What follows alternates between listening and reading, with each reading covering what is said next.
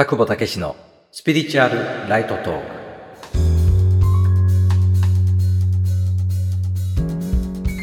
田久保武です。このラジオは心理ど真ん中のスピリチュアル情報日常に生かすためのヒントをお届けしています。今日のテーマはメンタルケアの本質です。私たちが良かれと思って人に対して行ったことが本質的には逆効果になるそういうケースが多々あります。特にメンタルケアや指導者としての役割をお持ちの方が知っておくべき本質の話になりますので最後までお聞きになってご自身の役割に生かしていただければ幸いですこれから飛べない蝶の悲劇というある偶話をご紹介します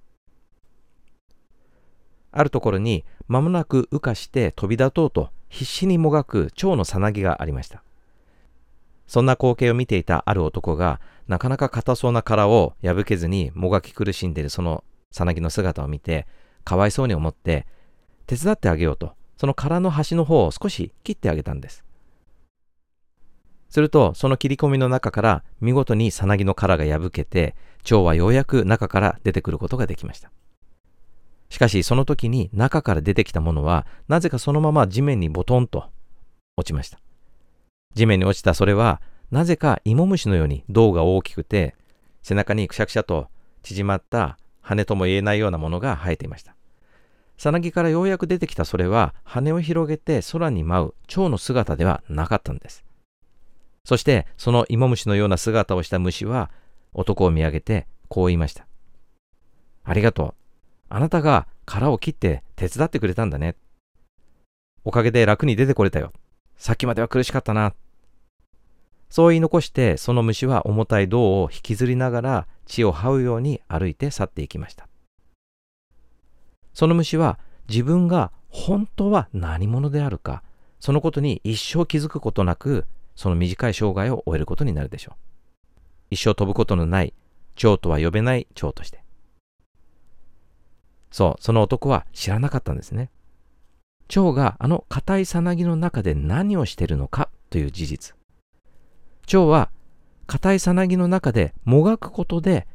銅の栄養分を羽に送り込んでそしてそのプロセスを通して初めて空に飛び立てるほど立派な羽が形成される。そういう事実を知らなかった。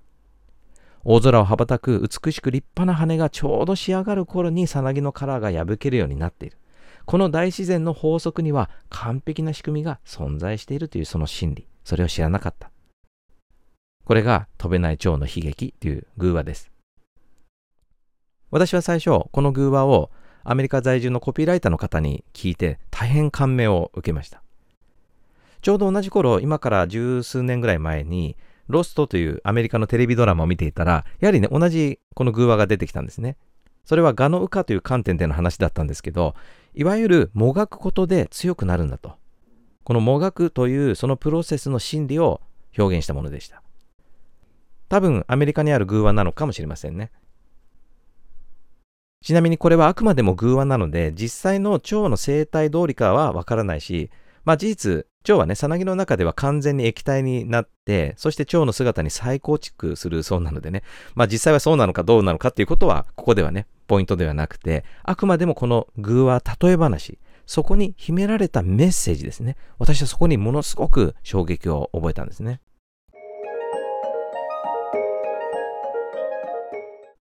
私自身、メンタルケアという分野に関わってるそれを仕事としているものですから、そして同時に霊的真理という、この見えない世界の法則というものにものすごい関心を持って、様々な角度で理解を深めていったプロセスの中で、この偶話に出会った時に、ものすごく共感するものがありました。で、それは何かというと、私たちの人間関係、特に私がそうであったように、メンタルケアに関わる方や、カウンセリングとかヒーリングとか、セラピー全般、そういった分野に関わる方々は、良かれと思ってお客様の悩みやクライアントさんの問題を少しでも和らげよう、解決しようというそういう純粋な思いで向き合ってるわけですね。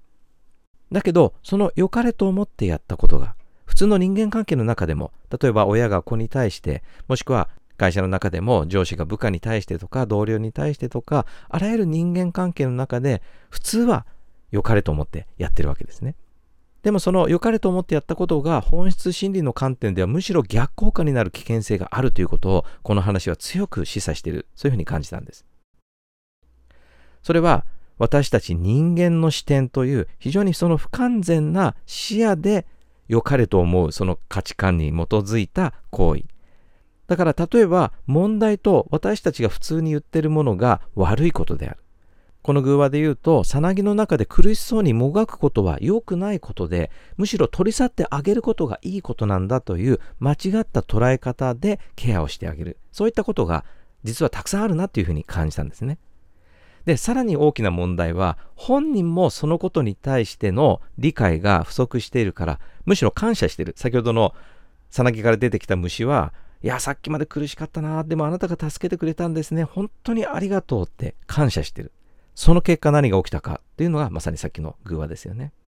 問題とか悩みとか苦しみというのは確かに人生の中で直面してとってもね、辛い。そういう状況だから、なんとかその痛みを取ってあげる。そのことはとても純粋な思いで、そしてそれは時にはその痛みを軽減したり、和らげてあげるということはとても重要な尊い施し行為になるわけですけれども、しかしこの本質を理解していないと先ほどの飛べない蝶のような悲劇になりかねない。じゃあそれはどういう視点で見たらいいかというと、まさに霊的真理。私たちが何のためにこの物質次元の地上に肉体というこの物質を通して魂を表現しに来たのか、何をしに来たのか、魂は。その本質というものに照らし合わせると違った向き合い方ができる。アインシュタインの有名な言葉で、問題を作り上げた意識で問題を本質的に解決できないんだというそういう言葉があります。問題というのはそれが問題であるとつまり悪いことであると認識する意識で解決するんではなくてそもそもその問題と思えるものを通して何か得るものがあるそのことを通して成長する尊い機会なんだという。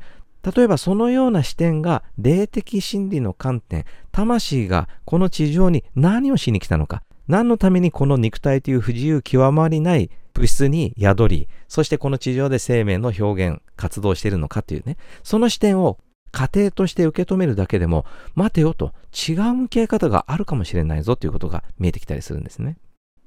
つまり人間関係、特にメンタルケアに関わるカウンセリング、ヒーリング、セラピー全般、また、スピリチュアル情報も占いも、霊的真理を正しく理解した上で向き合わないと、霊的視点から見たら、お互いが間違った行為の結果に直面するカルマを作りかねないということです。もちろん動機は純粋に相手のためという向き合い方をしているわけなので、霊的な意味でのカルマが生じるというよりも、そのことを知らなかったことを知るカルマ、そういったものにまた直面するというね、いずれにしても遠回りになりかねないということですね。遠回りも学びのプロセスだけど、実は今の地球の状況は遠回りできない背景というものもあるんですね。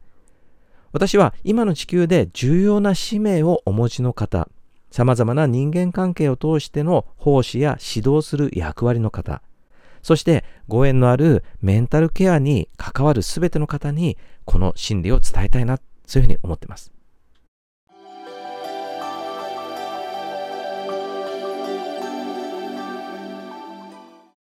目の前に問題や悩み、苦しみを抱えた方がいたとき、私たちは人間の価値観で、あ、大変そうだな、苦しそうだな、なんとか手助けしてあげたいな、できることならその痛みや苦しみを全部取り去ってあげたいな、そういう純粋な思いで実際に手を差し伸べたりします。しかし、霊的な視点、霊的な真理の観点から言えば、その問題や苦しみ、悩みを通して魂を成長させ、冷静を向上させ、そしてその向上した自分自身の力でまた全体に役割を果たすという非常にその尊い魂の活動してるんだという、その視点、つまり相手の魂、さらに言うならば、本質、完全性、相手の本質である普遍意識に意識を合わせて、そしてその上で、その問題というものが本人にとってどういうものなのかという観点での手の差し伸べ方、ケアの仕方、サポートの仕方というものがあるんですね。さらに言うならば、そのことを本人が苦しんでる、悩んでる本人がその視点に気づいて、悩みや問題を取り去るのではなく、そのことを通してでしかできない経験や学び、成長、またそこに直面することによって解消される何かがある。そのような霊的真理の過程というものを当てはめて向き合っていく。本人がそのような視点で向き合う。ケアする側もその問題を通して魂を成長させている尊い魂なんだなというその真理に意識を合わせて向き合った時に起きてくる展開や本人が内側から見出す真理というものが全く変わってきます。今日は冒頭でお伝えした飛べない蝶の悲劇というあの偶話、その偶話を聞いた時にあなたの中の深いところの何かが共鳴して、そして大事な何かをご自身で気づいていただく、探っていただく、そのきっかけになればということでお話をしました。何かこのことを論理的に説明するとか、一つの教えのように学ぶということでなく、あなたが感じた何かに基づいて、霊的真理の理解を深めることの重要性に気づいていただければ嬉しく思います。私は先ほどお伝えした相手の完全性、普遍意識に意識を合わせる対人関係、カウンセリングのメソッド、それを PFO メソッドという名前をつけて開発いたしました。PFO は頭文字で Perfect Focus on Omnipresence つまりオムニプレセンス、普遍性、相手の完全性、相手の神性、普遍意識に意識を合わせる、そういう方法、メソッドということですね。そしてこの PFO メソッドをお伝えするオンライン講座、ピークカウンセリング塾も主催しています。このピークカウンセリング塾のピークというものは何を指し示しているかというと、これはカウンセリングのピーク最高峰という意味ではなくて、このピークは私たち人間のピーク、本質、それは完全なる普遍意識である、神である、全体意識である。私たちの本質に意識を合わせて行うカウンセリングという、そういう意味で、ピークカウンセリング塾という名称にしています。この PFO メソッドやピークカウンセリング塾というのは、私が個人的なカウンセリングやセッションを行っているときに、今まで学んできた霊的真理というものに基づいて応対していたことを、どちらかというと私もメソッド化しないで、まあ無意識の中でやっていた、その理解、真理の理解に基づいてやっていたことを客観的に他の方も参考にして身につけることができないかという発想から自分がやっていたことを自分で客観的に分析していった結果導き出された様々なメソッドになります。今日のお話は以上です。参考になりましたらいいねやコメントでお伝えください。